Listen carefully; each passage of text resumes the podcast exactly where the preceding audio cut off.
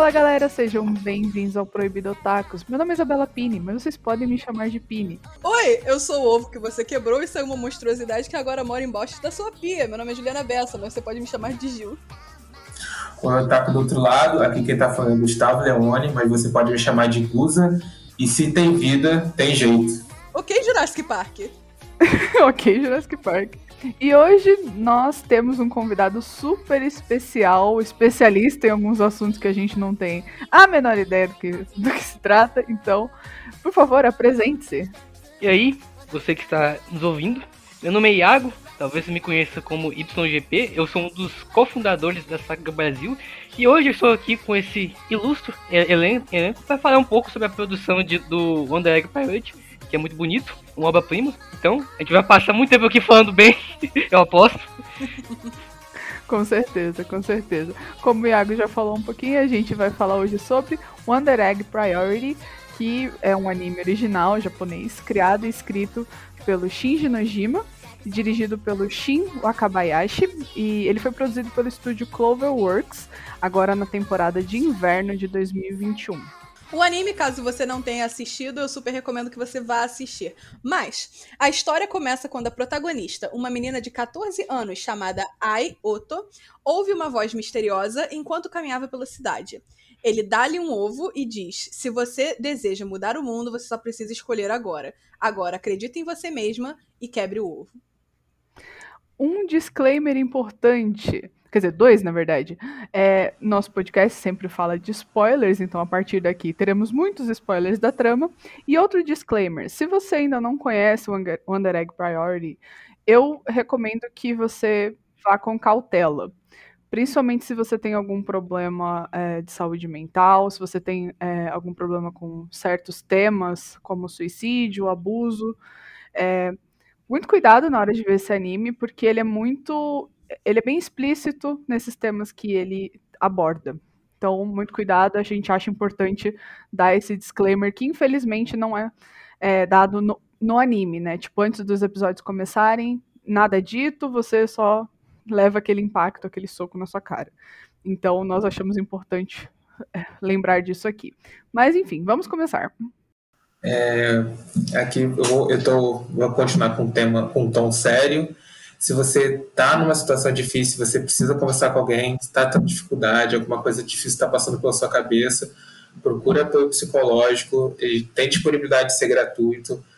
Procura em faculdade que tenha curso de psicologia, geralmente tem um serviço de psicologia voltado à comunidade, tem pelo SUS, que, se eu não me engano tem os que a gente chama de CAPS, que são acho que é o Centro de Atendimento Psicológico. E se a coisa apertar muito, se você sente que a coisa está muito difícil para aguentar, tem também o CVV, que o número, se eu não estou enganado, é 188. É 188, conferi, tá certo, ainda bem que eu lembro, eu pesquisei, eu trabalhei, não trabalhei no CVV, mas eu já fiz pesquisa sobre o CVV. E se você lembra, se você está precisando de ajuda, procure, e se tem vida, tem jeito.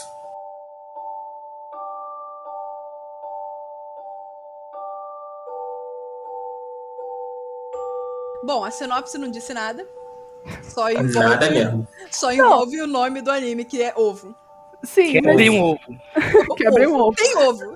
Mas, cara, nem quando eles divulgaram que o anime ia sair nessa temporada, eles falaram alguma coisa. Eles só botaram o, o tipo assim, um pôster, falou, não, vai estrear. E pronto, é isso. Não tinha uhum. sinopse, não tinha nada. Na verdade, quem, quem hypava a, o anime pelo staff, porque de sinopse a gente não tinha quase nada, foi até estranho. Porque eles divulgaram, ah, esse anime vai existir. Ficaram um tempo em silêncio. Uhum. E depois divulgaram o, o primeiro PV. Foi muito estranho essa divulgação dele. Divulgação da Cloverworks, vem aí. Alguma hora vem. Aí quando lançou, veio aí, assiste. Só chegou, tipo, chutando a nossa cara. quando lançou, quase não veio aí. quase não cara, veio. Quase não veio aí. Pior que a gente falando isso, eu lembro. Eu não sei se chegou a sair no nosso episódio, mas o Wonder Egg tava na minha lista de coisas que eu quero ver no ano 2021.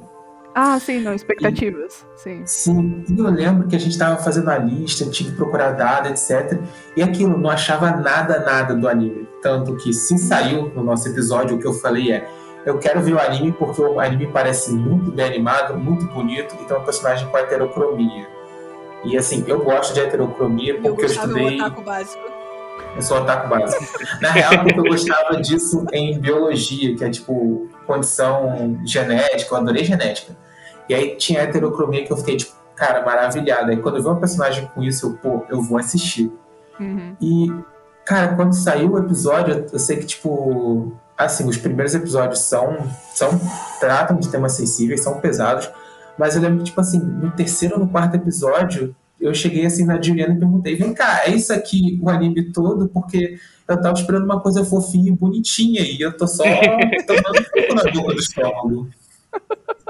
Eu tô só tomando no cu, assim, falando bem, falando bem direto e reto, porque, cara, é, ninguém, acho que ninguém tava esperando os temas que esse anime aborda. É. E. Puta merda. Eu, não... eu, sou, eu sou um homem simples, eu só, eu só vi a Steph e falei, eu vou assistir esse anime. Cara, a gente. Não, não me importa o que, o que fala, eu vou assistir. Eu lembro da gente fazendo nosso episódio de expectativas pra 2021 e a gente, tipo, oh, Wonder Egg Priority. Aí a gente clica no My Anime List e não tinha nada. Tinha um pôster. Tinha um pôster, é isso mesmo. Pôster! E eu, tipo, nada? e aí a gente ficou nessa. Só que, realmente, lindo o anime, né? Isso é indiscutível.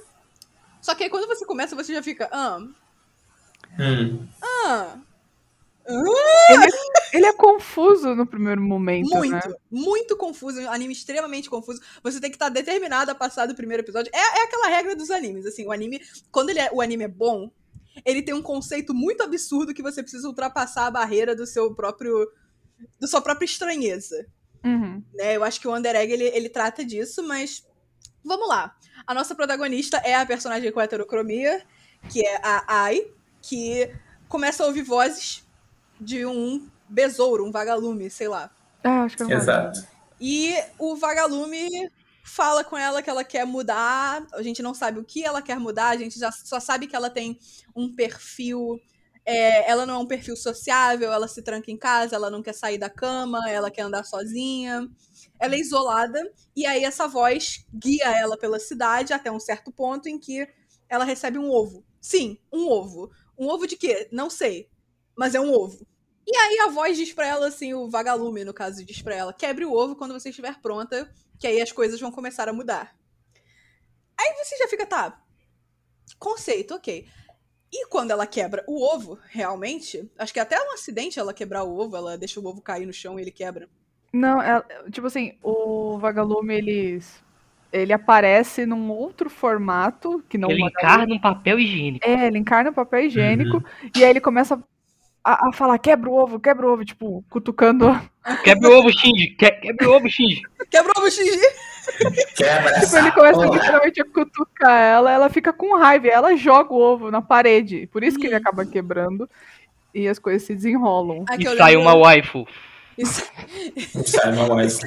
e nasce uma waifu de dentro do ovo. É que eu lembro de uma cena dessa que ela tá com o ovo em cima da mesa e o ovo rola e cai no chão e quebra. Acho que no episódio 2 isso aí. Deve ser no 2, então, né? Então. É, realmente, ela, ela joga o ovo, o ovo quebra e ele não estilhaça, né? Não é que nem um ovo normal que sai a gema, aquela coisa nojenta. É, o ovo cresce, ele incha que nem um balão, estoura e sai, uma garota. E aí você fica, tipo, bacana. E agora? O que eu faço com isso aqui? O que eu faço com isso aqui? Já não tava estranho o suficiente. Aí nisso começa a vir um monte de boneco assassino perseguindo as duas. E você fica muito perdido, porque, primeiro, você começa assim com uma certa cautela. A Ai não é a sua protagonista com o poder da amizade. Ela é a protagonista sem o poder da amizade. É. E aí ela quebra o ovo e sai uma garota e vem um monte de bichinho segurando faca, muito feliz, querendo matar ela. Ou seja, o, como eu vim parar aqui, eu só tenho seis anos.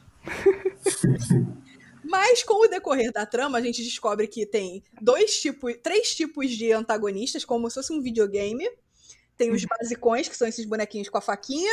Tem os, os omissos. Os omissos. Inclusive, excelentes nomes. Excelentes nomes. Os omissos, omissos é, os haters. Os haters. Os haters e, e tem as pessoas no final. É Wonder Killer. Entendi. Que eu saiba é. Já tem o outro nome do. Já tem a outra palavra do, do, do, nome do anime, mas enfim. E os Wonder Killers, que são os chefão, Que aí, com o decorrer da história ela vai conversando com a wife que saiu do ovo, aquela menina se matou. E você precisa descobrir por que, que ela se matou, proteger ela dos omissos e dos haters e derrotar o Wonder Killer, que foi a causa da, do suicídio dessa garota. Uhum. Quando você quando você se toca que esse é, o, esse é o tema do anime, esse é o tema da história, já dá um choque. Tipo, como assim a pessoa se matou e você tem que, tipo, dar um jeito de desmatar o suicídio dela, sabe? Tipo. É, eu, eu, senti que é uma parada mais ou menos assim.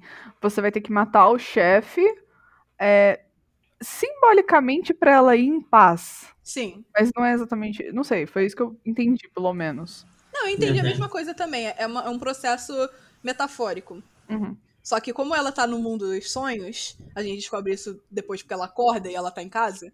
É, como ela tá no mundo dos sonhos, os pensamentos metafóricos tomam forma, que são essas coisas. É, e, cara, realmente, Gustavo, eu sei que você tá querendo falar alguma coisa, mas fale. o, é, primeiro eu vou começar mencionando que, assim, é, no primeiro episódio, eu, vocês lembram do livro Ana Z, Como Vai Você? é, que a gente lê no colégio? Não. Não. É tipo não. um rip-off de Alice no País das Maravilhas. Hum. Ah. Entendeu? E eu peguei como se o anime fizesse a mesma coisa, pelo menos assim, muito mais no primeiro episódio do que no outro, para tratar o que é o tema do suicídio. Entendeu? Uhum. Que para mim, pessoalmente, inclusive, é uma coisa que eu achei muito boa. Me pegou de surpresa, falei que me pegou de surpresa, mas é uma coisa que eu vi sendo muito necessária é, porque, bem ou mal, isso é um tabu, e isso, como tabu, infelizmente não ajuda ninguém. Mas o que eu ia falar é que eu também tive essa mesma interpretação no começo, de ser tipo assim, um processo de finalização para algo que aconteceu e para tecnicamente a pessoa se resolver em paz. Isso até a gente ter um outro plot twist mais para frente, que aí muda umas teorias, mas isso eu falo depois. Ok. É, eu tô seguindo cronologicamente um pouco a história, mas eu sinto que eu tô completamente despreparada para falar de Wonder Egg Priority. Porque é um anime tão denso. É, ele é complexo. Tão complexo. Que faz você sentar e pensar sobre o que você assistiu e você fica digerindo aquilo por meia hora. Uhum. Que é, é, é difícil, eu sinto que eu tô travada. Os outros animes é muito mais fácil de falar, mas enfim. É, a gente descobre quando ela termina de matar o chefão, que o primeiro foi bem fácil até, que ela está fazendo aquilo porque a mudança que ela quer no mundo é libertar, trazer da morte uma amiga dela que se matou, a única amiga dela. Uhum. Uhum. E a gente fica nessa, tipo, ah, ela tem um, um, objetivo, ela tem um propósito, então ela vai continuar pegando ovos e quebrando e pra ela conseguir que a amiga dela volte, né? E aí a gente Sim. conhece as outras meninas, que são quatro, é, contando com a Ai, que é a Neiro, a Rika e a Momoe. Elas são tão diferentes em design e personalidade que é impossível você não se apaixonar. Sim. Sabe, eu, eu amei de cara, assim, você meio que toma um susto com a Rika, porque ela é muito. Ela é muito bold, ela é muito. Ai, cheguei eu sou uma estrela. E aí você, uhum. meu Deus do céu. Só que até ela é amável, amável, amável. E todas passam por um caô impressionantemente doentio, traumatizante, assim. É, Sim. É, é muito estranho. Não, todas as. Assim, eu vi a. Eu, eu entendi mais ou menos o que, que abordar na história dela. E eu já tinha visto na internet imagem das outras personagens. Eu falei, ok, vai todo mundo ter passado por um trauma muito gigante. e assim que a Rika chegou, porque ela é muito extrovertida, ela conversa, parece que a vida dela tá perfeita, né? Mas eu, eu, pensei, cara, essa garota é mais fodida. Eu fiquei, eu fiquei tipo, cara, com certeza ela é mais fodida daí. Mas ok, vamos ver o que conta a história dela. Tanto que eu acho que, se não me engano, no episódio 4, ele é mais focado nela. Uhum. E foi, tipo, um episódio pesado, assim. Muita gente travou no anime nesse episódio. Eu acho que o mais pesado foi o 7, que é focado nela. Acho que o 4 é na, na Momoe, na verdade. O 7 é aquele episódio que começa a desenvolver mais sobre o passado dela. Uhum. É, aquela cena do estilete, que a gente chega lá, Sim. aquela cena, aquela cena incrível. E Sim. é muito pesada. E tudo nela, tudo em volta dela é pesado. Qualquer ponto que você olhar ali é pesado. O jeito que a, a atriz que tá fazendo a voz da personagem fala, a animação, tudo, é incrível. Sim. Sim. Anima... Cara, a animação. Eu acho que a gente já pode entrar então um pouco na questão da, da animação de Wonder Egg, né? Também por isso que o Iago está aqui pra gente falar um pouco mais sobre. Que a Sim, animação nós- de Wonder Egg é impecável, mas que ela vê um Mas- custo bem alto. É um custo, custo Foi. triste. É, inclusive, quando a gente chamou o Iago, né, a gente pegou no site do Sakuga Brasil e, inclusive, eles têm textos ótimos sobre o Under Egg Priority. Se você não conhece Muito o trabalho obrigado. deles, vá ver. A gente leu antes de- do podcast e falei, cara, sensacional. Sim. E a gente queria comentar um pouco sobre você que tá mais inteirado, porque aqui nós somos três Arruelas. Eu só assisti o gente. anime. A gente só Inclusive, assistiu o anime. O Gustavo é mais cacife do que a gente, porque ele estudou psicologia. Ou seja, ele tá um pouquinho mais qualificado. Eu e a Pini somos total reservuela. Não, vocês não têm ideia do medo que eu tô aqui de falar merda. Porque eu, eu, pra falar de roteiro, Não, Não, eu- pra você ter uma querido, ideia, relaxa. eu nunca entendo o porquê que um anime, determinado anime tá bonito. Eu nunca consigo entender. Eu sei entender que eu reconheci como bonito.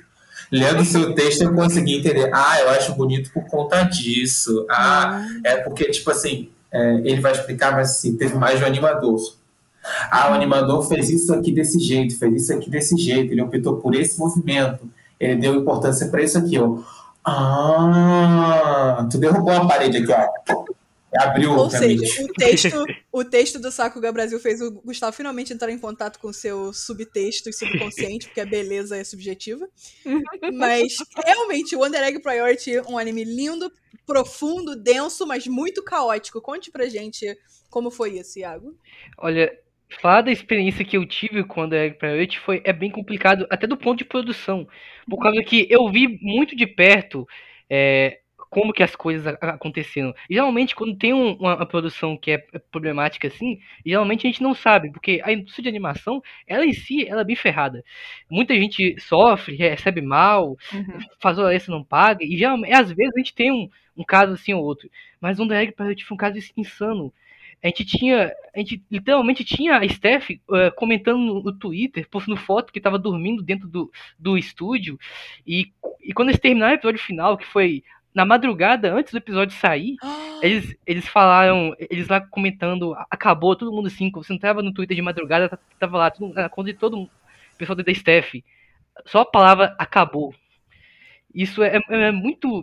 Foi muito insano. Animador falando que perdeu 13 quilos do, do episódio 1 até o episódio fi- final. O quê? 13 quilos por causa de serviço. E ele não tava dormindo direito. Ele falou que, é, que toda vez que ele acordava, a cabeça dele doía muito. E que desde do episódio 1 até o final do anime, ele perdeu 13 quilos. Meu Deus do Caraca. céu! Isso é doentio. É, é muito triste, por causa que você vê o amor que eles têm por, por isso. Uhum. E o anime ele foi feito de uma forma que, diferente dos outros animes, por exemplo, é, na temporada passada a gente teve o Shingeki no Kyojin que também passou por situação complicada de produção. Só que ele teve problemas de produção por causa dos problemas da indústria, assim, deram um tempo absurdamente curto para pra Steph e por aí. Já o Under Egg Priority, ele teve o problema maior de que a Steph queria fazer algo incrível e eles não tinham condições de fazer isso.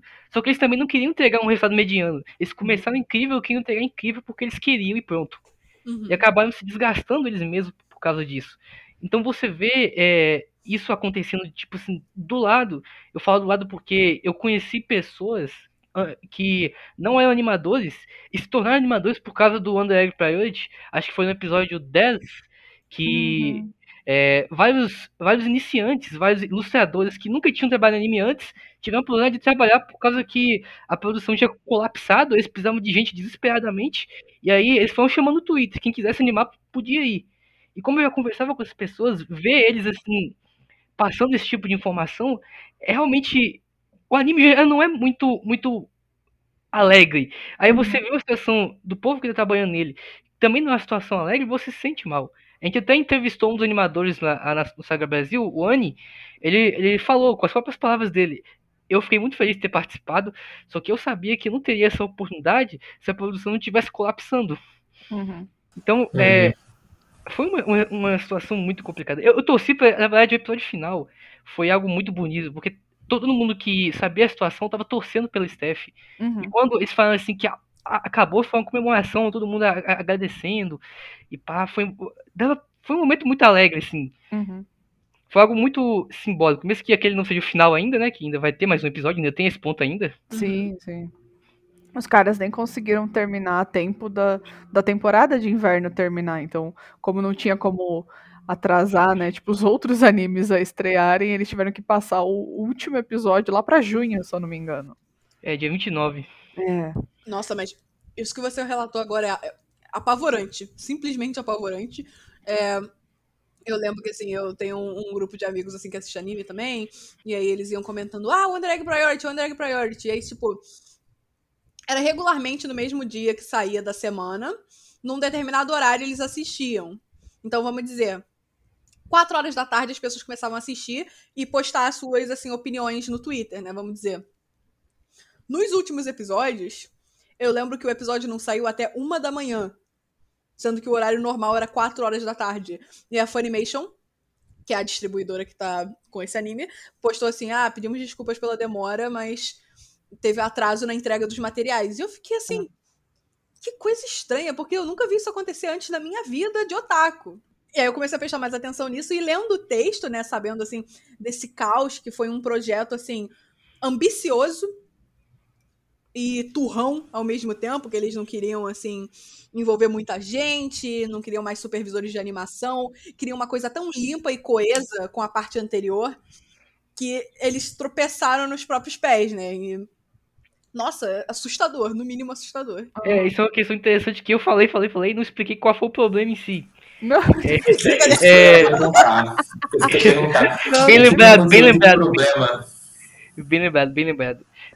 Que aconteceu, basicamente? Uhum. É, o diretor de Under Egg Priority, o Shion Kabayashi, ele nunca dirigiu um, um, anime em si antes. Ele dirigiu curtas, dirigiu episódios, muito ótimos curtas, ótimos episódios, só que nunca teve a oportunidade de pegar um anime em si para dirigir, um anime de temporada, e nem um filme. Aí, é, ele sempre trabalhava com o produtor de animação, que era o Shoto Mehara. E eles juntos é, queriam fazer que um dia o Kabayashi fosse diretor de filmes eles tiveram a oportunidade com esse roteiro do, do Shinji Nojima de fazer um Drag Parade em formato de anime. E foi muito bom. O Shio Kabayashi, ele é um cara que ele é muito fã da Kyoto Animation e do estilo de produção da Kyoto Animation. Ele gosta muito da, da diretora de Keion, principalmente, a Naoko Yamada. Ele gosta muito do estilo dela, que é aquele estilo mais cinematográfico. É, talvez a gente nem repare isso muito quando a gente assiste anime tipo com olhos menos treinados, digamos assim, é, todo mundo tem aquele momento que a gente começa a assistir anime e a gente não para pra reparar nesse tipo de coisa. Mas quando você para pra reparar, você pode perceber que cada ângulo, cada escolha tem alguma importância. E o Shiro Kabayashi gostava da forma que a Kyoto Animation fazia os seus animes dessa forma, né? essa pegada mais cinematográfica, mostrando ações simples, tanto que no próprio Under Egg Priority você pode perceber, tem muito foco em mão pe, pegando objetos, em garfo co, cortando um bolo, pe, pegando fruta com palitinho, uma mão apertando a outra, segurando sacola, esses têm simples, assim, mas que são muito realistas, ele dá muito foco nisso. E o Akabayashi queria fazer o quê? Um anime no estilo da Kyoto Animation, fora da Kyoto Animation, o que eu acho um pecado, basicamente. Por causa que Kyoto Animation, é, eles conseguem aquela qualidade, mas eles lançam tipo um, um anime por ano, então uhum. é difícil você querer isso num sistema de produção onde você tem basicamente uma, uma fábrica. Terminou um, tem que fazer outro, terminou um, tem que fazer outro, uma linha de produção.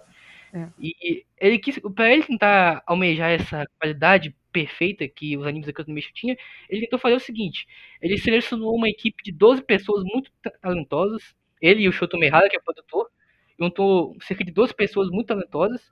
Essas pessoas, elas animavam as cenas principais, enquanto elas revezavam na direção dos episódios e na supervisão da animação dos episódios.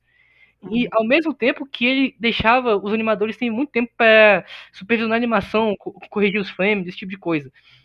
É, na teoria funcionaria muito bem. O anime seria sempre muito bonito porque teria sempre muita gente boa trabalhando. Uhum. O problema é que isso, isso não se sustenta. Pensa você tentar produzir uma, uma série longa uhum. de 12 episódios, uma produção que dura mais de um ano, com sempre as mesmas 12 pessoas para fazer as mesmas coisas. Não vai dar certo. Uhum. Alguma coisa vai quebrar. O Mehara, ele nunca chegou a dirigir um anime antes. Uh, o Mehara não, o Akabayashi, o Mehara é produtor, o é o diretor. O, o Shinji Nojima nunca escreveu roteiro para anime antes. A design de personagem, a Saki Takahashi, ela nunca fez design de personagem antes e nunca foi diretor, é, é, supervisor de animação chefe antes. Meu Deus. E o, e o, e o incrível é que Eu acho que faltou um pouco de experiência, mas o incrível é que eles são muito bons. Tipo, os diretores de episódio, eles nunca tinham dirigido episódio antes. Mas Meu os Deus episódios do céu. principalmente- É, Chegou todo mundo com muita vontade e nenhuma experiência, assim. é. Muito talento, muita vontade, zero É. experiência. Eu tinha entendido então, eu tinha entendido então um sistema totalmente errado, porque a impressão que eu tinha tido é que ele pegou tipo, olha, eu vou montar aqui o meu time seleto, entendeu? Eu vou pegar, ele meteu tipo o Leônidas, entendeu? Ele pegou os 300 de Esparta dele, sendo que ele precisava de um exército maior. Só que cada um dos soldados era tipo assim, um grande especialista na parada que ele ia animar. E eu tinha entendido que tipo assim, aos poucos a galera foi acumulando função e fazendo uma função que não era aquilo na qual ele era especialista, mesmo assim mandou muito bem, mas assim, ficou a sobrecarga de tipo, me chamaram aqui para fazer o meu trabalho de especialista, tipo, eu sou bom em desenhar o dedão do pé e agora eu estou supervisionando o ângulo de câmera.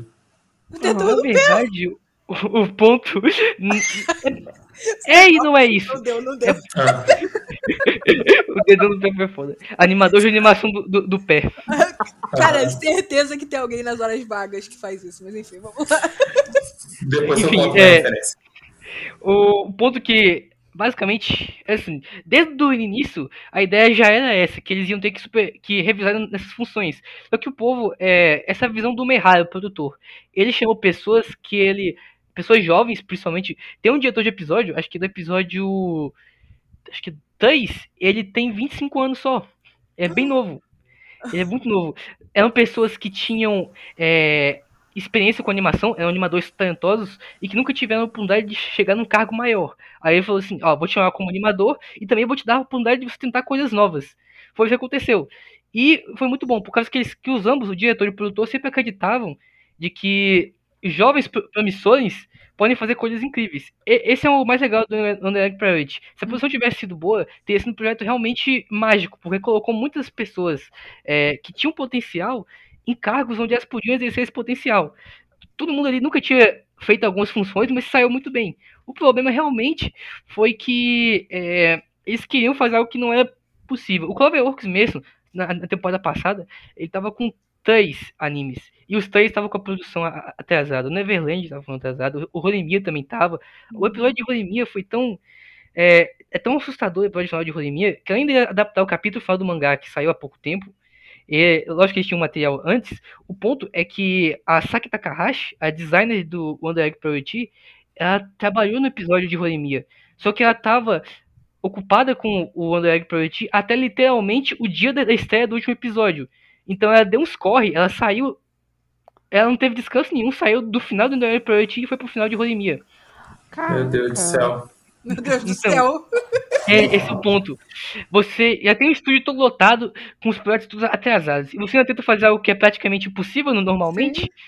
É, não deu como, não teve. não teve. Até que, até que é possível o projeto, ele só não é factível respeitando os limites do ser humano.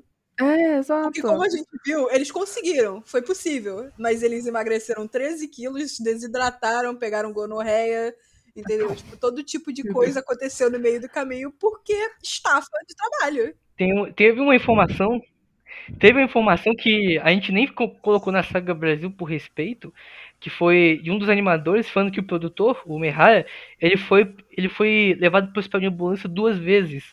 Mas como ele deletou esse tweet e, e tinha os prints, a gente pensou que não era legal postar só, só com o print dele, que se ele deletou é melhor não. Informação O Mer- exclusiva aqui no Proibida Tá? O Mehara, ele dava pra ver que ele tava sofrendo. Ele passou no, no jornal, é, num jornal que, que tem lá no, no, ca- no canal que exibia o Egg Priority, que é o NTV, ele passou nesse, nesse canal e ele tava todo acabado. A gente postou imagem ainda no Twitter, o cara tava só o resto.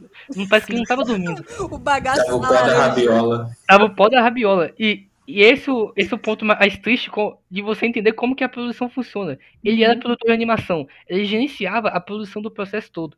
E como tava tudo em cima da hora, os episódios eram acabados no mesmo dia que eles tinham que sair, se, eu, e se tivesse algum gargalo na produção, o episódio não saía. Aí eu pergunto pra vocês, se não pode ter nenhum gargalo, e eles produzem os episódios até o último segundo, quando que o produtor pode descansar? Nunca. Nunca!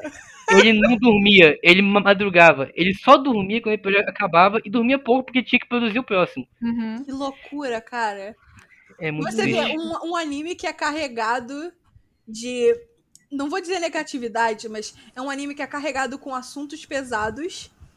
Na sua produção, foi injetado com energia pesada.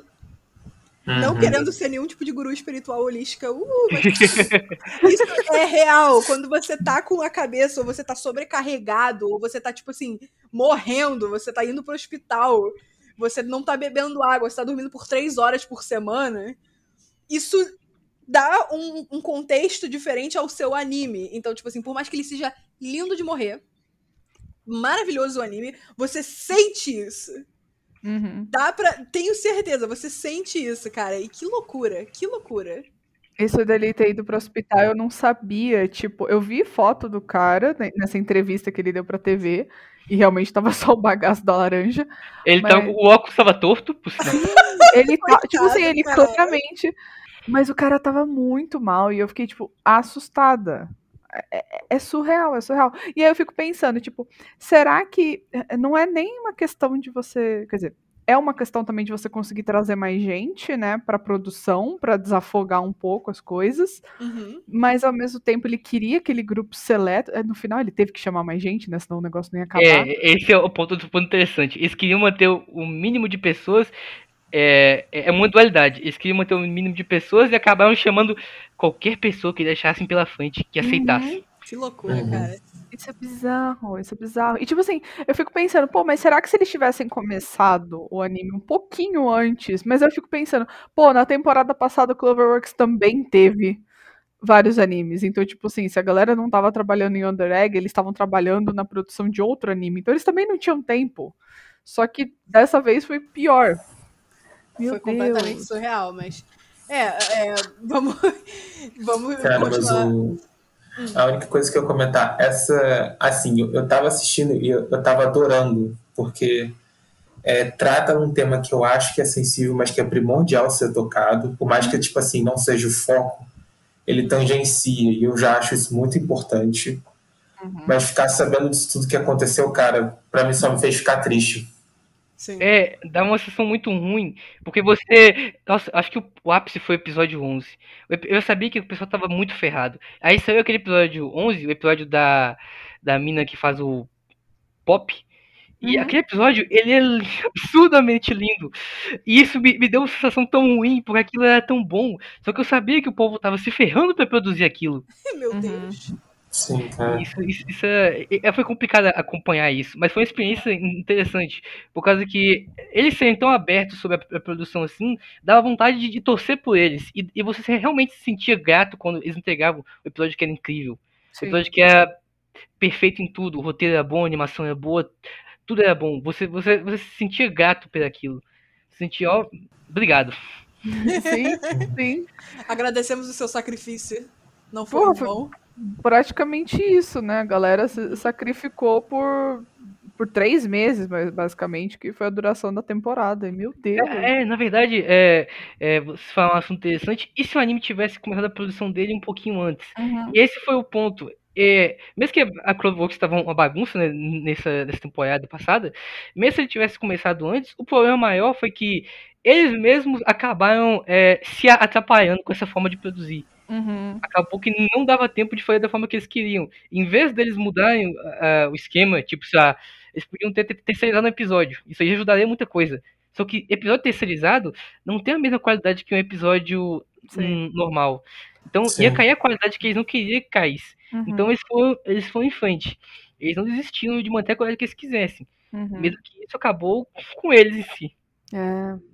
Novamente, eu só tenho a agradecer o sacrifício heróico. A gente bate uma continência aqui pros caras, porque realmente foi muito bom. E o Wonder Egg Priority, por ele trazer uns temas muito delicados que, como os seus vilões iniciais, muitas pessoas são omissas a, eu acho que ele, ele teve, teve uma proposta ele, e ele teve uma execução boa, assim, eu gostei, eu particularmente eu gosto de histórias mais pesadas, assim, não que eu não sou fã do nosso besterol usual de uau, é, vamos dizer. Zombieland Saga, as meninas são zumbis e elas são idols. Uh, tipo, ok, eu gosto também. Mas eu gosto de temas profundos, que fazem você pensar, que quebram aquela barreira que muitas pessoas têm de que ah, é desenho de criança. Que quebra um Uhum. ovo. É, que quebra o ovo, exatamente. E, e aí, tipo, esses assuntos, é, as meninas que se mataram por bullying, por pressão social, é, por vaidade, porque elas foram assediadas sexualmente, simplesmente porque elas eram deprimidas, cara, profundo, né? Tipo, e como eu falei, veio carregado da energia dos animadores estafados. e, Uhum. sabe, eu, eu gosto da ideia e as quatro personagens, elas têm o mesmo objetivo. Elas estão lutando para liberar alguém da morte, né? No caso, a Ai, ela quer salvar a única amiga dela que se envolveu com um professor da escola.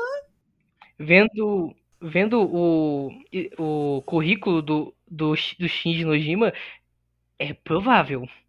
Ele escrevia muito dorama nos anos 90 que falava exatamente sobre isso. Abuso, é, suicídio e envolvimento entre é, colegiais e professores. Caraca. Só que ficou bem implícito no, no anime si. Aham. Eu ia falar, Uhum. assim, eu comentei até num outro podcast que eu gravei que, tipo, toda essa relação, tanto da Ai quanto da, da amiga dela que se matou, que é a Kate, não, Coito, é, é, toda essa relação deles, eu acho que fica muito ambíguo, assim, você, tipo, Sim. não, a gente não consegue dizer com certeza se aconteceu ou não, mas Uhum. fica pairando no ar aquela sensação de, tipo, alguma coisa teve. Sim, Uhum. eu acho. A minha opinião é que aconteceu. Porque Uhum. isso é uma coisa que fica realmente em aberto, porque no último episódio de Wonder Egg Priority, a última menina que sai do ovo é a própria Ai. Que aí abre um. Aí as vozes, né, que a gente conhece depois que tem nomes, é o Aka e o Uraaka, eles explicam o conceito de universos paralelos. Parabéns, você acabou de achar uma fenda interdimensional. E aí, a própria Ai, quando ela sai do ovo, você vê, a Ai se suicidou.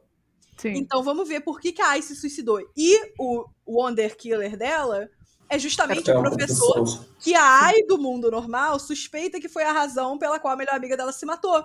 Sim. Eu interpretei aquilo depois de pensar muito, porque demorou pra cair a ficha. Que no mundo da Ai normal, aquele cara sim abusou da Coito, por isso ela se matou. Porque no mundo da Ai que se matou, a Coito não existe. Sim. Então Sim. o cara se envolveu com ela e ela acabou se matando em decorrência disso. Uhum. Às vezes eu não penso, na verdade, nem numa. é, Assim, é claro, pode ter tido abuso, é, mas não talvez sexual, mas um abuso psicológico do professor com ela, Uhum. é, tanto da Ai no mundo paralelo quanto da Coito. É, ou então até uma questão de, tipo, um amor platônico É, das eu, eu meninas. também pensei isso. Um amor super platônico das meninas e o professor dando aquela trela, mas nem tanto. Uhum. Sim. Tipo, isso é, um, é uma, esse é um tema que, tipo, eu já vi também abordado em outros animes e sempre fica meio estranho, tipo, É, o Sawaki, o tal do professor, ele, ele é um cara estranho.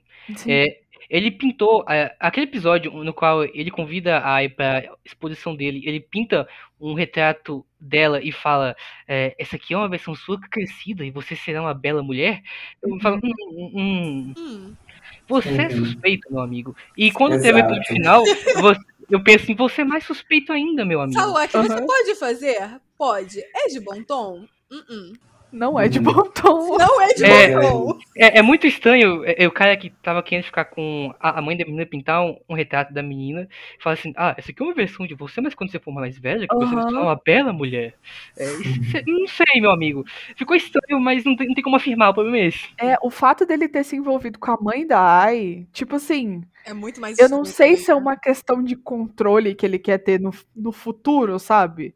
Quando ele realmente começar a, tipo, sei lá, imagina que ele se case com a mãe dela e, tipo, começa a controlar mais a vida dela, ou- ai, sei lá, é estranho, tipo, são coisas que ele, eu, eu acho que a produção resolveu deixar no ar Uhum. pra gente interpre- interpretar.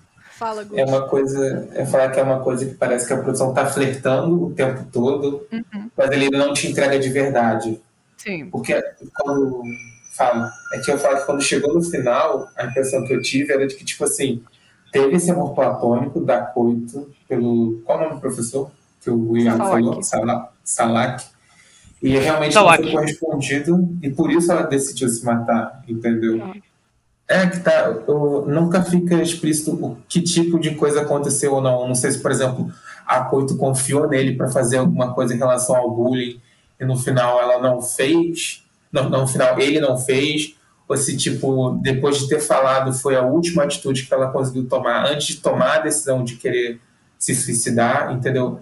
Eu sei que, bem ou mal, ele está envolvido nessa história em algum ponto, só que a gente não sabe ainda aonde, e eu não sei se a gente vai saber. Uhum. É, um ponto interessante é as, as dicas visuais que o anime dava, né? Além que o anime ele tinha aquele lance da linguagem da, da, das flores, então, que tem, sempre tinha flores espalhadas por todo canto, e se você pesquisasse a linguagem das flores, você via que tinha uma coisa a ver com a cena, o que seja o nível de detalhismo é incrível. Tem uma cena que eu nunca vou esquecer, que eu não lembro qual episódio que é, eu creio que seja no 2, que temos o, uma, visita, uma visita do Sawaki na casa da Ai, e lá a gente vê a entrada, a gente vê os sapatos deles. E os sapatos estão dessa forma. O sapato da mãe da Ai do lado do sapato da Ai. E afastado o sapato do Sawaki. É, seria como se ele quisesse entrar na, naquele, naquela união. Uhum. Da, da, da, tipo, esse, esse, tipo de significado. O Sawaki é um episódio muito interessante, só que não dá para saber qual é a dele ainda. É. Uhum. Eu, eu me preocupo que com um episódio a gente talvez nunca descubra. Uhum. É, é tenso e é, e é tenso e esse é o arco principal do anime, né? Porque a Ai é a personagem principal. Mas as outras meninas, elas também têm assuntos bem traumatizantes. Tipo, a Rika, que a Pini falou, essa vai ser a mais ferrada de todas. Realmente, a mãe dela é alcoólatra, é, vive com vários homens dentro de casa, é, ela não sabe quem é o pai, a, a, mãe, acho que foi a mãe, não lembro hum. se foi a mãe ou o pai, que botou ela pra ser idol desde cedo. Acho que foi a mãe. Eu acho que foi a mãe. Ela, ela realmente não sabe quem é pai. E é, isso em si, é, em si é uma experiência, assim, traumatizante com, e com muita pressão envolvida. E a menina que ela quer salvar era uma fã dela que se matou por alguma Mano, razão. Eu sei porque, e eu te digo porque que provavelmente ela é o caso mais complicado. Porque talvez ela venha se tornar o. Ou seja, parte da representação do Wonder Killer da garota porque ela descobre que essa fã, ela, tipo, tava roubando coisa e vendendo coisa para ir no meet and greet, sabe, para poder conhecer ela, apertar a mão, essa coisa que é normal de idol. E aí, tipo, assim, bem ou mal, é uma criança, então, tipo, assim, eu não culpo de certa forma a maneira que ela tentou usar para fazer ela parar. Mas ela fala para essa garota amiga dela que, eu acho que é Mitiko o nome dela, que ela nunca sairia com ela porque ela era gorda. Uhum. Entendeu? E aí depois disso, tipo, é, eu não sei como é que foi o processo, como se ela se suicidou ou não, mas eu só lembro da. Qual o nome da garota que a gente tá falando? É Raiko? Mano, eu tô esquecendo o nome de todo mundo hoje. Da Rica. A Rica fala que no velório o corpo da Mitiko tava seco, cara. Então, tipo assim, das, das quatro que estão tentando re reviver alguém, por mais que a gente toda hora que quando a gente pensa num processo de luto, a gente tem a sensação de culpa. No caso dela, é onde eu vejo a culpa sendo mais forte, mais pesada, porque foi Sim. quase que diretamente por envolvimento dela, foi é quase que uma fala dela que leva a isso, entende? Isso e é a tipo... gente já começa com o pé atrás com a Rica, porque ela fala que ela quer reviver essa fã exclusivamente porque a fã comprava coisas para ela. Uhum. Então, tipo assim, ela chamava a fã de carteira, mas sabendo um pouco da história, a gente já começa a entender, ah, você só tá dizendo isso porque você é durona. Não é a razão de verdade. Você tem, se sente culpada. Né? Uhum. É, tem ela, tem a, a Momoe. A Momoe é, é, tenso também. Eu, particularmente, eu me identifiquei muito com a Momoe. Mas, assim, eu não vou a, falar muito sobre. Mas, tipo, a Momoe, uma amiga da Momoe se suicidou. Uhum. Porque a Momoe, ela é uma menina linda. Porém, ela é uma menina linda que se veste de homem o tempo todo. Mas não é tipo assim porque ela é trans ou porque alguma razão específica. Ela só acha que ela é mais bonita num estilo masculino. Então, assim, calça social, é, blusa de botão, com um suéterzinho, um paletorzinho, uma gravatinha. Ela acha que ela é mais bonita nesse estilo. E em decorrência disso, e ela usa o cabelo curtinho, todas as meninas que ela conhece se apaixonam por ela. Todo mundo acha que ela é homem. É, todo mundo acha que ela é um Uhum. homem, e aí ela entra em desespero. Ela recusa todas elas. Tipo, não, eu sou uma menina, eu não tô afim de você. é, e tal. E ela fica naquela coisa, tipo, eu queria ser mais feminina, eu gosto de coisas rosas, eu gosto de lacinhos, mas eu não fico bonita com elas. Ela tem essa trava que até que não é discutida no anime. E a Uhum. menina que ela quer salvar é a melhor amiga dela, que se apaixona por ela e ela recusa. Né? Ela fala, cara, eu não, não tô afim de você, assim, e lamento, e a menina se joga na- do trilho do trem. Eu acho que ela, ela recusa, na verdade, porque ela achou que seria mais um caso, tipo, das meninas se apaixonando por ela ser parecida com um menino, mas eu acho que, no, assim, pelo que eu entendi, a, a amiga dela realmente estava apaixonada por ela, pela Uhum. Sim. tipo, pelo Sim. que ela era. E ela ficou desesperada, recusou, e a menina acabou se se suicidando. matando, é. Por último, tem a Neiro, que é a primeira da que a gente conhece das outras protagonistas, né? A Rika e a Momo, elas vêm até depois. A Neiro, ela é uma menina linda, sofisticada, morena, que. de poucas palavras, muito poucas palavras. A gente, a gente descobre depois que ela é membro de uma sociedade de altíssimo QI, que ela foi feita. Ela é maçom. Que ela foi feita dentro de um. Sei lá, bicho, a garota, a garota é muito, muito louca. E, e muito. Você quer que eu explique? e muito. Quero. Ela é feita. ela Assim, foi feita in tem um- né? Não in vitro, mas assim, tem um grupo seleto de pessoas de alto garbo e elegância, com QI alto demais muito dinheiro, que pensam assim: o seu patrimônio genético é bom, o meu patrimônio genético é bom, vamos ter um filho por conta disso. Aí a galera. Assim, eu imagino que tem inseminação artificial, provavelmente, para Por isso garantir. que eu né? acho que ela foi feita in vitro. Uhum. Então, Tipo pode, assim, ser, galera- pode ser in vitro. Entendeu? E ela é super inteligente, com 12 anos ela é dona de uma empresa. Mas continua, por favor. O, O caso que, da é, o, que é simplesmente, o que é simplesmente absurdo, mas a gente acredita no poder da amizade, enfim. É, ela é dona de uma empresa e ela, a gente conhece ela quando a, a Ai vai humildemente comprar outro ovo da máquina que dispensa ovos, porque é normal. No Japão as máquinas dispensam tudo, então por que não ovo? É, e aí ela vê a Neiro que está comprando simplesmente todos os ovos da máquina. Então, tipo assim, é, seja lá o que for que a Neiro quer, ela quer muito. E aí, é neste ponto de quem a Neiro quer salvar que a gente entra no plot menos explorado e mais importante do anime, porque ele explica a trama. A Neiro, ela quer salvar outra criança que foi feita, assim, nessa sociedade de gente doida que tem car- carga genética boa, é, que foi feita in vitro, que era super inteligente também, que com 11 anos estava estudando a psiquiatria e psicologia humana avançada, complexa, quântica, e aí ela resolveu, tipo, entrar num estado de coma para De experienciar a quase morte morte. de quase morte para ela voltar e relatar a experiência, etc. Só que numa dessas Ela dimensões.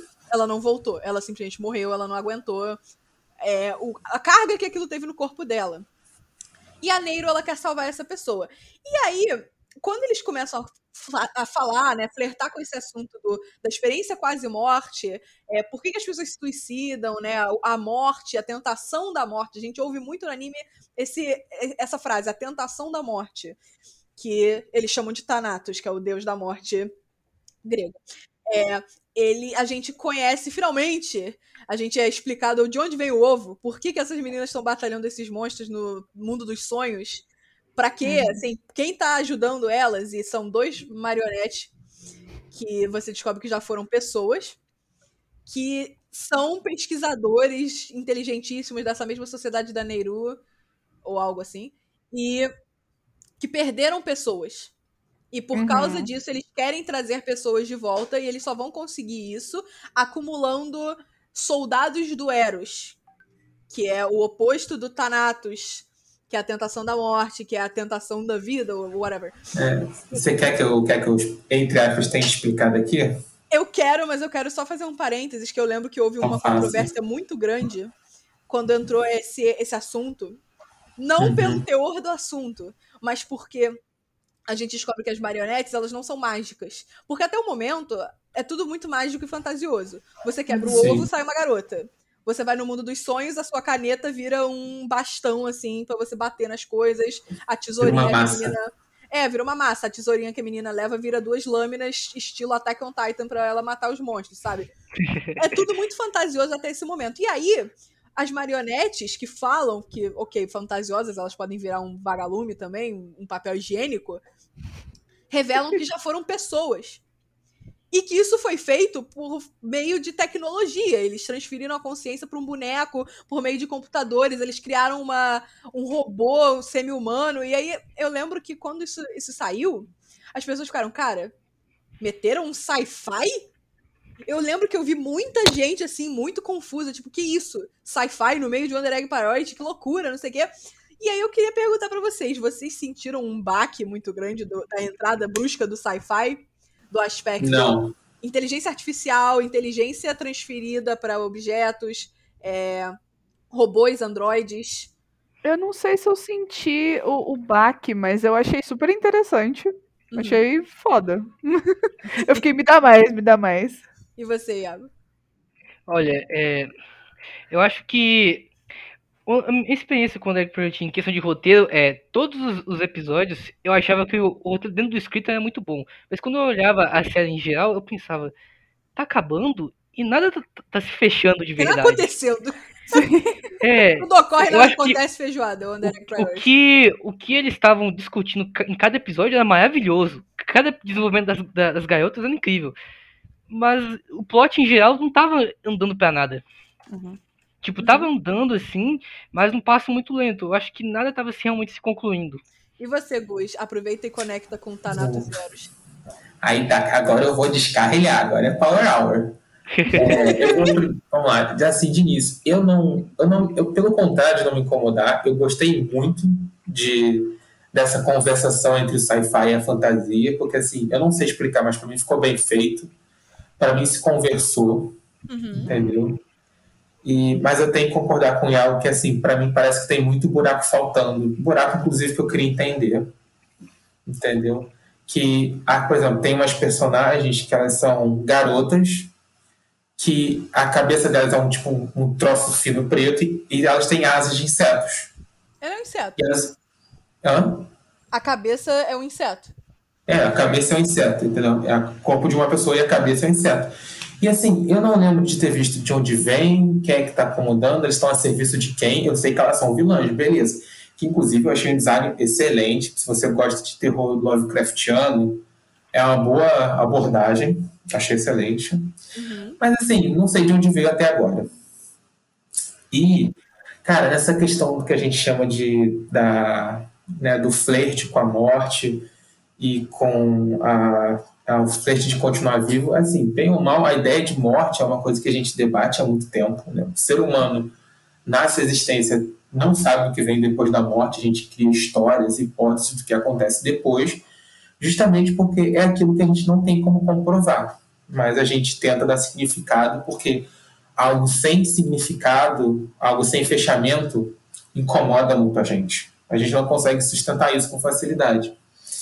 E é, para quem, assim, eu estudo psicologia, então, bem ou mal, isso é uma coisa que tem um psicólogo muito famoso, que eu não sei se vocês ouviram, eu particularmente não sou muito fã das obras dele, de parte das obras dele, mas ele é importante, então eu estudo muito, que é o Freud. E o Freud, ele tem especificamente um. Freud, daquela banda Pink Freud. Exatamente. o Freud, o rapper brasileiro. Mas ele tem, acho que, se eu não me engano, a obra se chama mesmo Eros e Thanatos, Uhum. ou tem outro título que agora não vou lembrar, mas que ele fala o tempo todo da ideia de uma pulsão de vida e uma pulsão de morte. Entendeu? Que fala assim: é, nós somos seres vivos, entendeu? E nós somos seres que decorrem da falta de alguma coisa. A gente nasce com algo faltando. Então, o tempo todo a gente está tentando suprir essa falta. Entendeu? Sendo que esse é um processo que a gente nunca vai concluir, porque nada que a gente consegue pegar para completar dura para sempre. Sempre termina em algum momento. E, tecnicamente, a gente só para de sentir a falta quando morre. Uhum. Daí vem a ideia de pulsão de morte, que é eu busco a morte, tipo, eu vou buscar um prazer. Como é que é? Calma. Tudo só, se só vai findar na morte. Caraca, mano, eu cansei de explicar isso. Sei lá quantos períodos, toda hora eu travo nessa porcaria. Mas é você é, só vai conseguir satisfazer essa sua sensação quando você morrer, porque quando você morre, essa, essa vontade de querer preencher termina de existir. Só que ao mesmo tempo, a gente não quer morrer, entendeu? a gente quer se manter vivo. Então a gente tem o que a gente chama de pulsão de vida, que é o que faz a gente o tempo todo ficar buscando e querendo se manter vivo. E essas duas forças se degladiam entre a gente o tempo todo, que é a ideia de eu quero alguma coisa que me dê prazer, quase a ponto de morrer, só que sem morrer. Só é, o que se trata geralmente no tema do suicídio, eu não sei dizer, não sei explicar direito o suicídio dentro dessa ótica psicanalista freudiana, entendeu? Eu não sei dizer se eu consigo explicá-la perfeitamente dentro de qualquer ótica, porque eu ainda estou estudando isso tudo. Mas, Mas o que eu sei é que. Hã? Tente. Tente, vamos lá. É, bem ou mal, nós todos existimos. E parte, e enquanto a gente existe, parte do processo de existir envolve sofrer, assim como envolve a gente ser feliz, entendeu? São dois lados da mesma moeda.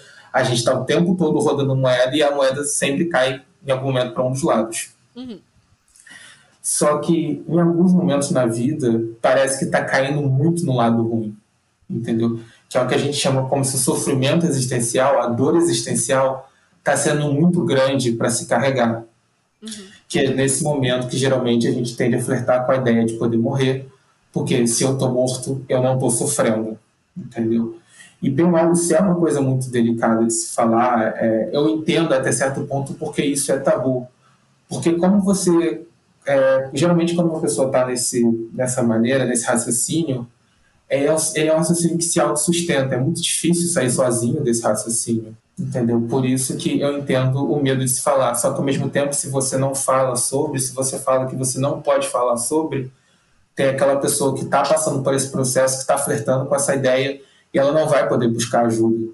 Sendo que, tipo assim, parte do motivo de eu estudar psicologia e querer exercer psicologia do jeito que eu pretendo exercer é para ajudar esse tipo de pessoa. Uhum. Certo. Então, assim, eu fico muito feliz que, por mais que seja tangenciando, a gente tem um anime que está falando sobre, olha, tem esses personagens que so, sofreram muito, elas tomaram muito da dor existencial da vida, só que a gente vai tentar fazer com que elas não se suicidem. Ou, tipo, que se, se desdobre de uma outra maneira. Porque quando a gente está entrando. Quando essa saída da ficção científica eu gostei, porque entra nesse negócio de mundo paralelo, e para mim a impressão é que tem que, às vezes, é, elas possam estar tá ajudando a personagem a enfrentar aquilo que está causando a dor do sofrimento delas e impedir que elas se suicidassem, entendeu? Aí você pode pegar de mudar a viagem no tempo, etc. Tanto que, assim, depois de um tempo eu comecei a ver que a Ai estava ali, não porque quando de, de, depois de determinado tempo ela ia conseguir rever a coito, mas que enquanto ela está no jogo, o ovo da coito pode ser revivido por outra pessoa em outra realidade. Uhum. Entendeu?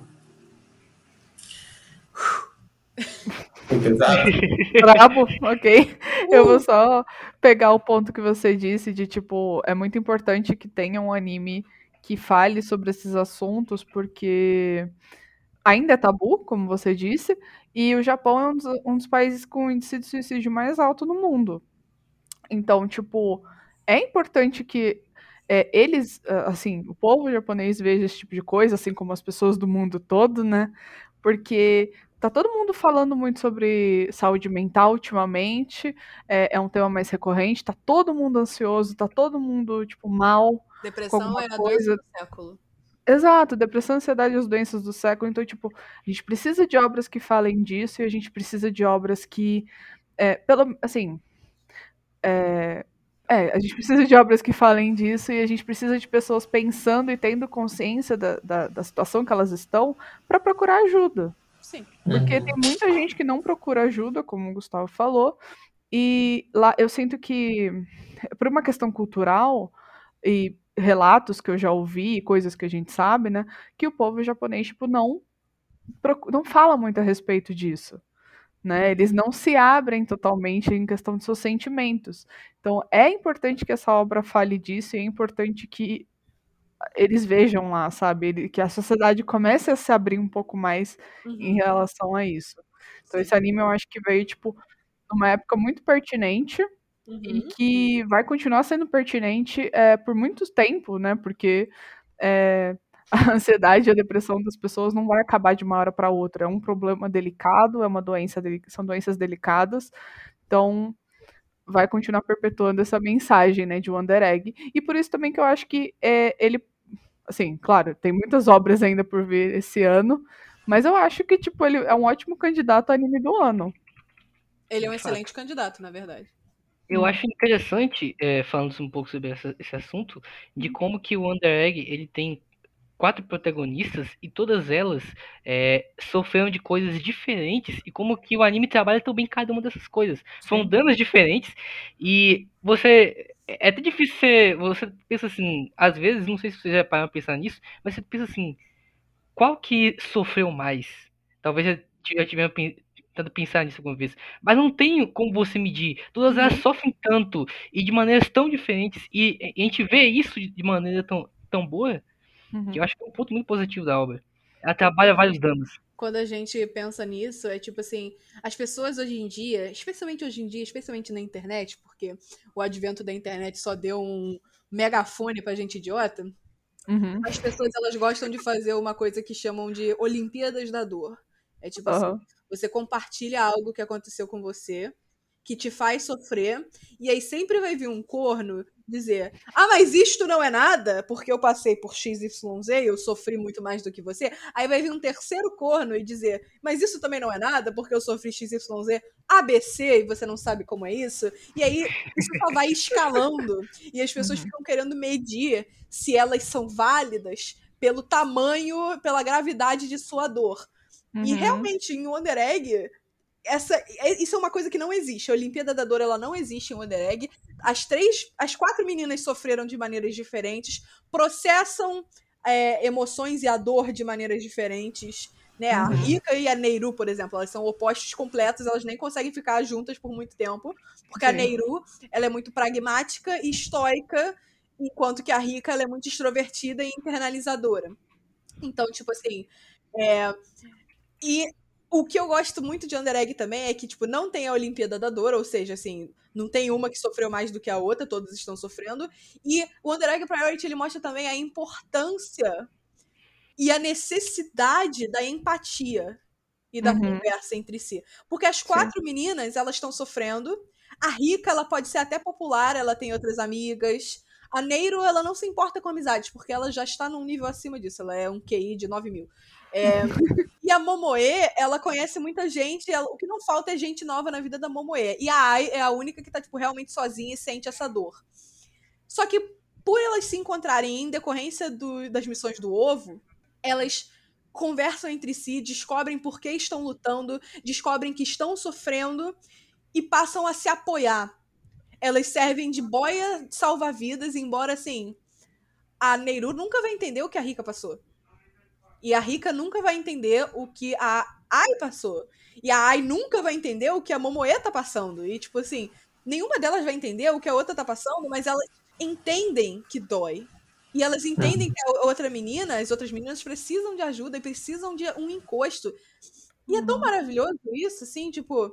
Eu, não, eu nem entrei no, no detalhe de que o Wonder Egg Priority, por ele ter quatro protagonistas, ele é um anime primariamente feminino. Uhum. É, e todas as mulheres elas são excelentemente escritas e personalidades distintas, designs distintos. Só não muda muito aquela coisa de same face syndrome, mas também eu acho que é o estilo do anime. Uhum. Ele é uhum. mais fofinho e bonitinho, então não há um espaço para assim um nariz muito zoado, um queixo diferente, sabe?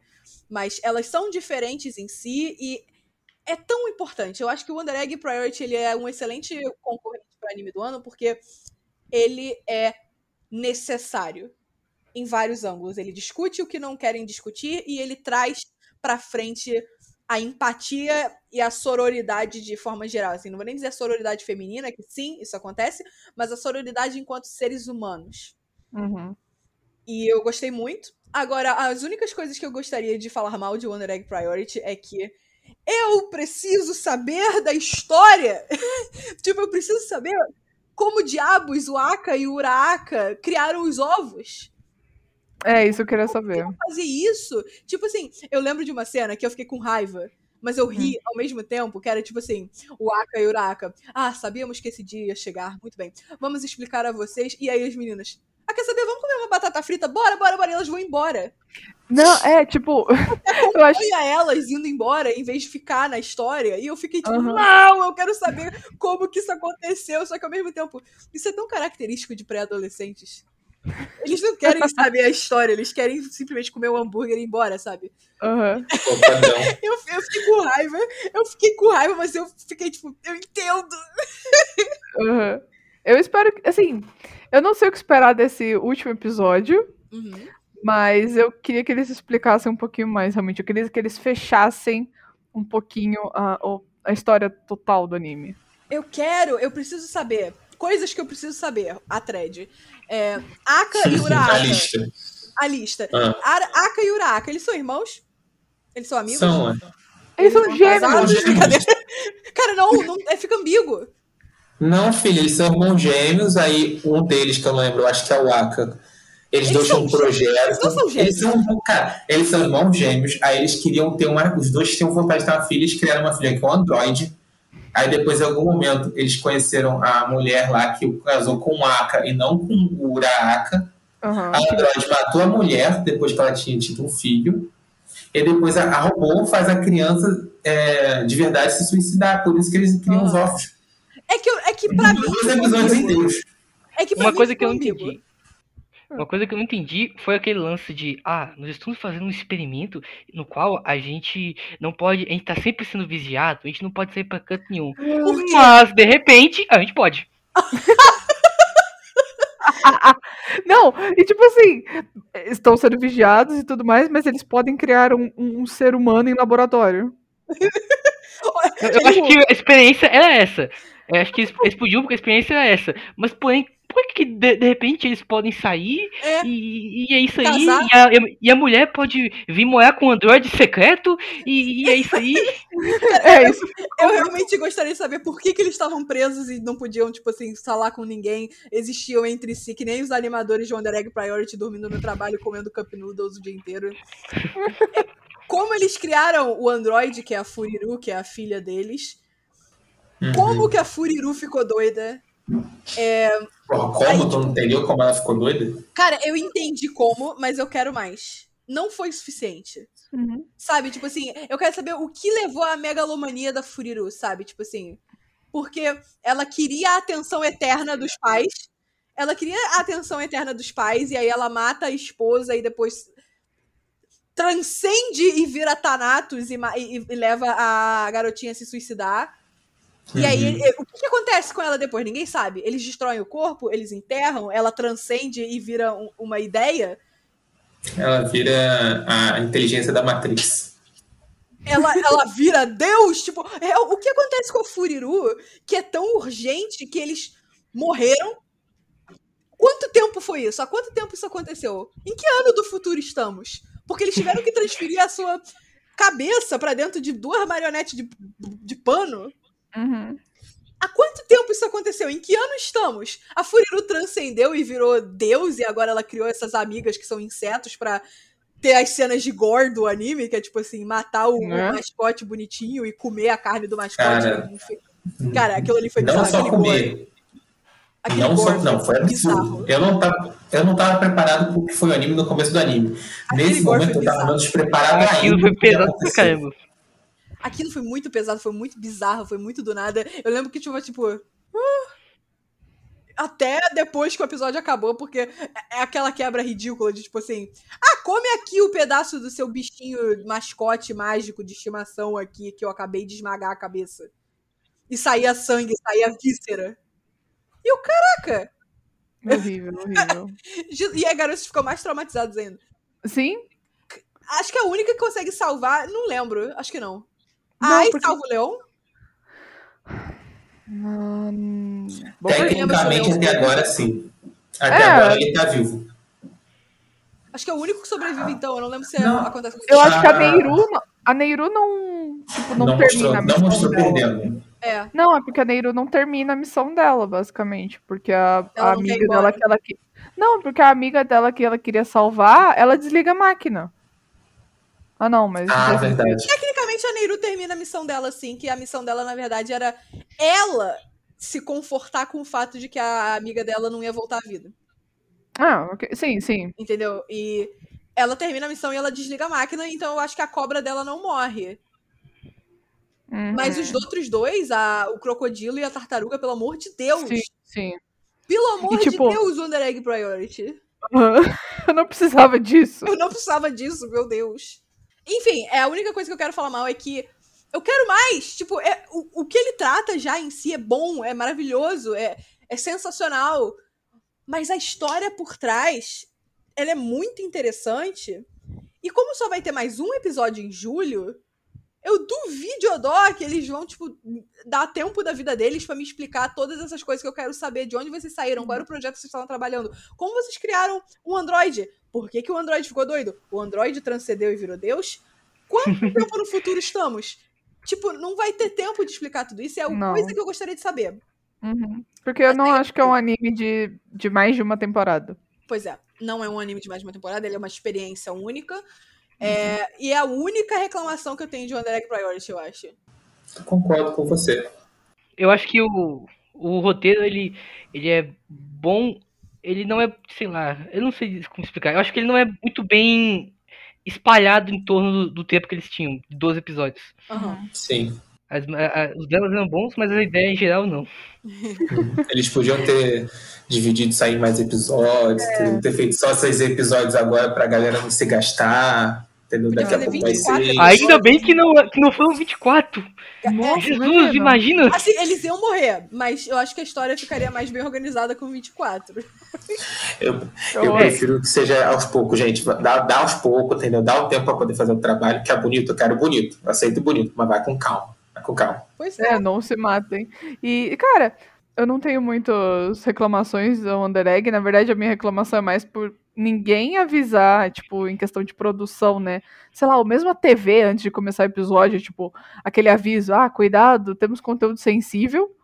E Uhum. essas pontas soltas do roteiro que, tipo, ok, eu vou ter que acabar o anime sem saber a resposta disso, mas ok, nem tudo talvez precise de resposta. Justo, é. Vamos amarrar esse episódio, então. Considera... Sei lá, vocês querem dar uma nota pro anime? 9 de 10. Gustavo? 9 de 10. 9 de Thiago? 10, só, só falta um. realmente. 10. 10? 10. boa, boa. Eu também vou dar. Eu também vou dar nota 10, porque Associação foi. Recreativa Escola de Samba Wonder Egg Priority. 9. 10. 9. Eu vou dar 10 também, porque, cara, foi um anime maravilhoso, tipo, como o título já diz. Maravilhoso. E, cara. Sei lá, foi uma experiência. Tipo, esse anime é uma experiência. Ele é um negócio diferente, sabe? Tipo, Uhum. você parar, pensar, refletir. Não que outros animes não façam isso, mas eu acho que ele é aquele anime específico. E, cara, por favor.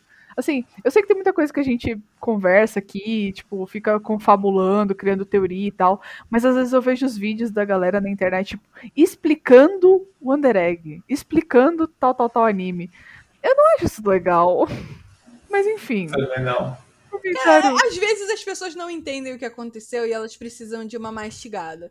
Tanto que, tipo assim, eu não entendia eu, o conceito de Thanatos e Eros como opostos, até que eu- o Gustavo me veio dizendo que Freud explica.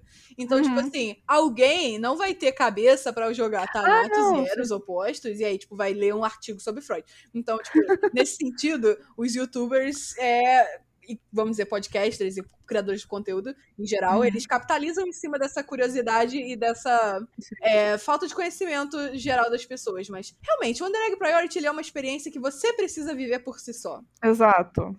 Arte, em toda sua forma, ela é transformativa e, e ela é feita pra você sentir alguma coisa. A experiência de todo mundo com Wonder Egg Priority foi diferente, a sua vai ser diferente também. Exato. Você pode não ter entendido um ponto ou outro porque é um ponto acadêmico, psicológico, Freud, doutorado em morrer, mas a experiência emocional, ela é só sua e ela vale Exato. muito a pena. Exato. Então, acho que a gente já vai finalizando o episódio por aqui. Se você quer conversar com a gente sobre o Wonder Egg ou sobre qualquer outro anime, se você quiser é, indicar algum anime, fazer uma sugestão, um elogio, uma crítica, você pode nos encontrar nas redes sociais. Nós estamos no Instagram e no Twitter como arroba proibidotacos, ou você pode mandar um e-mail diretamente para proibidotacos.gmail.com. E Iago, antes de finalizar, pode fazer o seu jabá, por favor. É, se vocês gostam de produção de anime, querem saber o que acontece nos, nos bastidores, saber quem animou o quê, entender questões de direção, storyboard, animação, esse tipo de coisa, é, a gente produz um conteúdo desse lá na Saga Brasil, que você pode encontrar no Twitter e no nosso site, e também no YouTube agora, nós, nós acabamos de iniciar nosso canal no YouTube, é, Saga Brasil no Twitter, sagabrasil.com, e Saga Brasil você pode pesquisar no YouTube que você vai encontrar. A gente gosta realmente disso, e respeita muito o trabalho das pessoas que fazem e acho interessante comentar como que é feito por trás. Se você tem interesse, eu agradeço muito. Nós vamos colocar o arroba de vocês e o site na descrição do episódio e no post que a gente vai fazer no Instagram e no Twitter para anunciar. Muito uhum. obrigada por ter vindo e ter dado o seu tempo para nós. Espero que você tenha aproveitado a sua experiência aqui no Proibido Táxi, o podcast mais proibido do Brasil. Foi muito legal. Eu odeio quando as pessoas falam isso, eu não sei porque eu falo isso. Um beijo grande para os nossos ouvintes e não corram dos seus traumas. Beijos. É isso aí, galera. Obrigada por ouvirem até aqui. Um beijo e até semana que vem.